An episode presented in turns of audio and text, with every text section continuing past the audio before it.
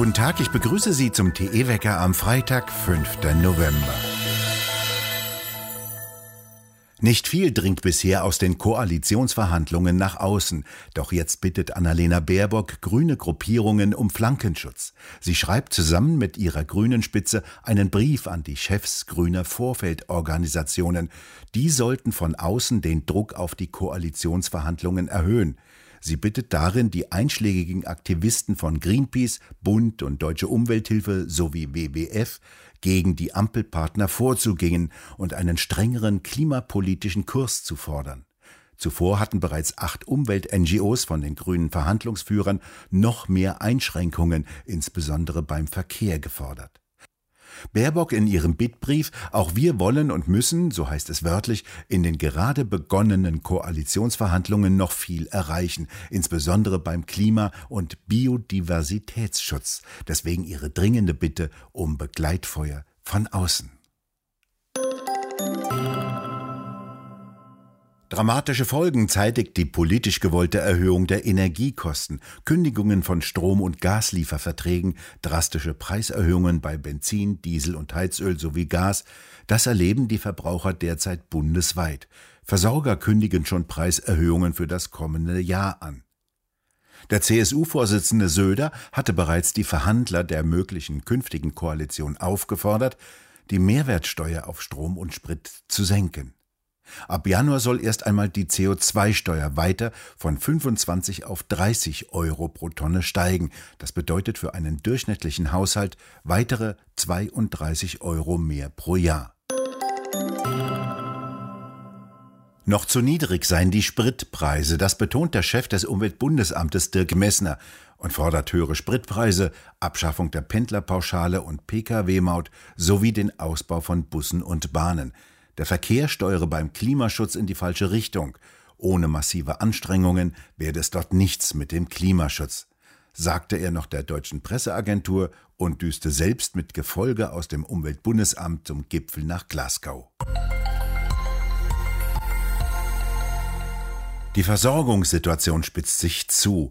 Die Getreidemühlen bekommen kaum noch Getreide, um daraus Mehl zu produzieren. Es sei derzeit schwierig bis nahezu unmöglich, Getreide mit passenden Qualitäten in ausreichenden Mengen zu beschaffen, sagt Michael Gutting vom Verband der Getreidemühlen. Obwohl das Preisniveau hoch sei, könne der Getreidehandel die Nachfrage nicht mehr ausreichend bedienen.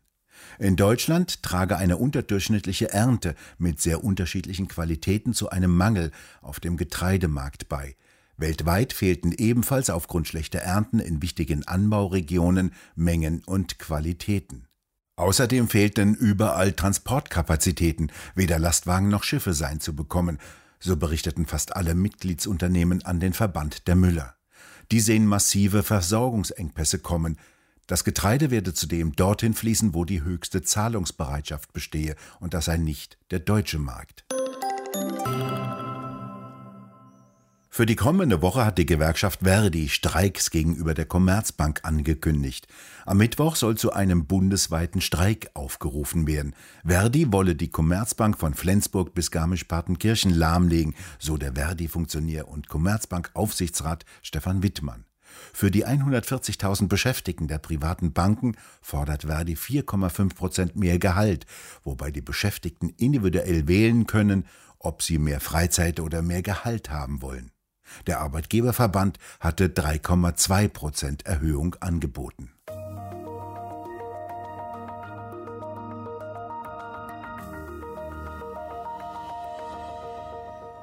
Ungeimpfte sollen stärkeren Einschränkungen ausgesetzt sein. Das hatte bekanntlich die nicht mehr regierende Bundeskanzlerin Merkel in den Raum geworfen.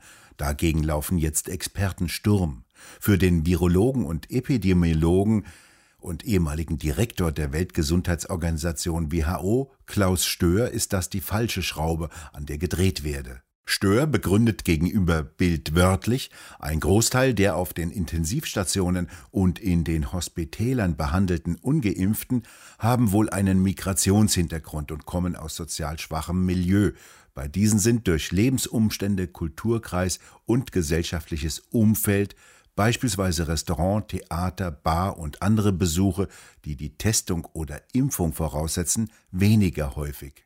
Und damit stelle 2G für sie keine große Impfmotivation dar, so Klaus Stör. Auch der bisherige Kanzleramtsminister Helge Braun legt noch einmal nach und behauptet jetzt, dass man erst ab dreimaligem Impfen vollständig geimpft sei. Monatelang hatte Braun erzählt, dass zwei Piekse, so wörtlich, vollen Impfschutz bedeuten würden. In einem Interview bei Bild TV beklagte Braun gestern, viele Hochbetagte würden glauben, dass der sogenannte Impfschutz nach zweimaligem Impfen ausreichen würde, also das, was Braun bisher erzählt hatte. Doch jetzt haben die Gesundheitsminister politisch beschlossen, dass das Coronavirus erst nach drei Impfungen besiegt sei. Bis zum Jahresende sollen noch 100 Millionen Impfdosen kommen, die die alte Bundesregierung gekauft hatte. Die müssen noch weg. Auf Dauer müssten alle Menschen geboostert werden. Das verkündete der Präsident des Robert Koch Institutes Lothar Wieler offenbar als neue Normalität. Einen Immunschutz über eine Infektion zu holen, sei nach seinen Worten die schlechtere Option. Doch so hat zumindest das Immunsystem über Jahrtausende funktioniert, bevor das Robert Koch Institut kam. Nach einer Infektion merkt sich das komplexe und gut funktionierende Immunsystem die Erreger und kann sie künftig besser bekämpfen. Der Fall Kimmich, jetzt kommt der Impfzwang oder was, das ist das Thema im Talk Tichys Ausblick. Mit dabei der ehemalige Trainer des FC Bayern München Felix Magath, der Arzt und Epidemiologe Dr. Friedrich Pürner sowie der Autor Raimund Unger. Und der erklärt, warum es immer wieder zu so plötzlichen Ausbrüchen an Erregungen kommt, wie wir das jetzt gerade bei Sportlern sehen. Es geht, glaube ich, darum, endlich dem Club beizutreten, nämlich dem Club der Geimpften. Und die Geimpften möchten gern ihren Club vergrößern. Und das ist schon lange, lange, lange, es geht schon lange, lange nicht mehr um Fakten. Und ich bin dem Fußball im Grunde genommen dankbar. Also ich habe in meinem Buch ein Beispiel von einem, von Zweit- oder Drittligist Unterhaching, der durch die Zeitung gegangen ist. Ähm, die sind da ganz verzweifelt und im Fußball ist es halt so, dass wenigstens systematisch getestet wird, oft getestet wird. Und in dem Fall waren die Spieler alle geimpft, doppelt geimpft und hatten zwölf Impfdurchbrüche. Also die waren alle positiv. Impfdurchbruch äh, ist ein Impfversagen. Kein, also kommt nicht so irgendwie. Ist es. es. ist ein Versagen. Deswegen, die Impfung deswegen habe ich so gemacht. Ähm, das heißt, die waren alle positiv. Und ähm, die sind da alle vollkommen ratlos. Und man kann eigentlich beobachten, da wo systematisch getestet wird, ähm, egal ob geimpft oder ungeimpft, stellt man fest, dass die Geimpften unheimlich oft positiv sind. Also die Impfung funktioniert schlichtweg nicht. Sie funktioniert nicht. Und dann kommt immer das Aber. Und dann wird so ein Leckerli verteilt im Sinne von, aber es ist richtig, man kann sich auch anstecken. Man hat dann aber ganz milde Verläufe und nur ganz selten muss man ins Krankenhaus. Aber das war ursprünglich nicht ausgemacht. Also das als ich mich ausgemacht. impfen habe lassen, da hieß es, dann kriegst du es nicht. So ist es. Und außerdem ist es auch eigentlich ein Industrienarrativ. Also die, äh, es werden dann die unterschiedlichsten Prozente gehandelt, wie gut es ist, dass man geimpft ist. Man würde zu über 90 Prozent hört man oder zu 95 Prozent nicht auf die Intensivstation müssen und so weiter. Das muss man generell nicht. Das ist also sowieso so. Und ähm, da, äh, da, da, wenn man das direkt vergleicht mit ungeimpften, kann man eigentlich nur sagen, die Impfung funktioniert in dem Sinne lange nicht so, wie man sich's gedacht hat.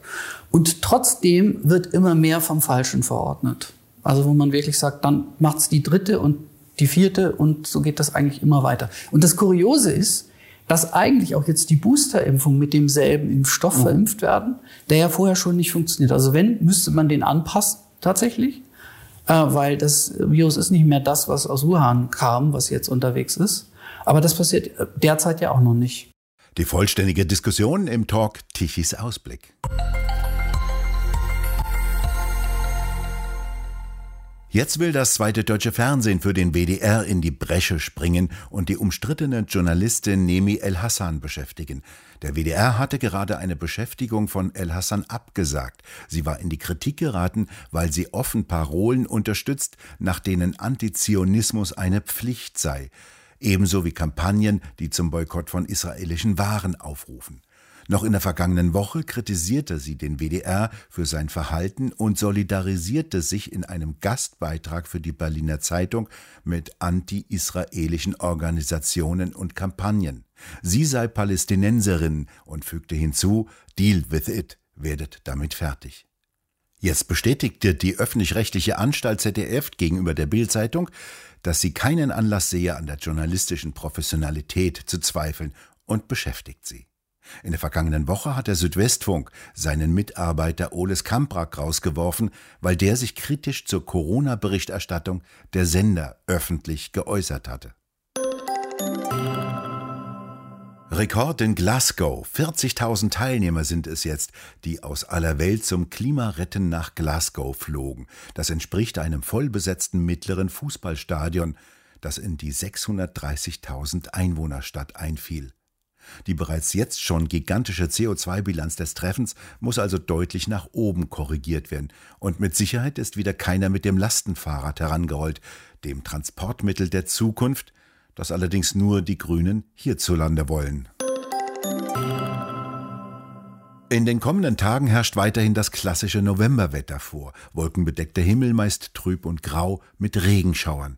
Der Dauerregen vom Donnerstag ist vorbei. Heute fällt anfangs noch im Osten Regen. Das sind die Reste des Tiefs, das nach Nordosten abgezogen ist.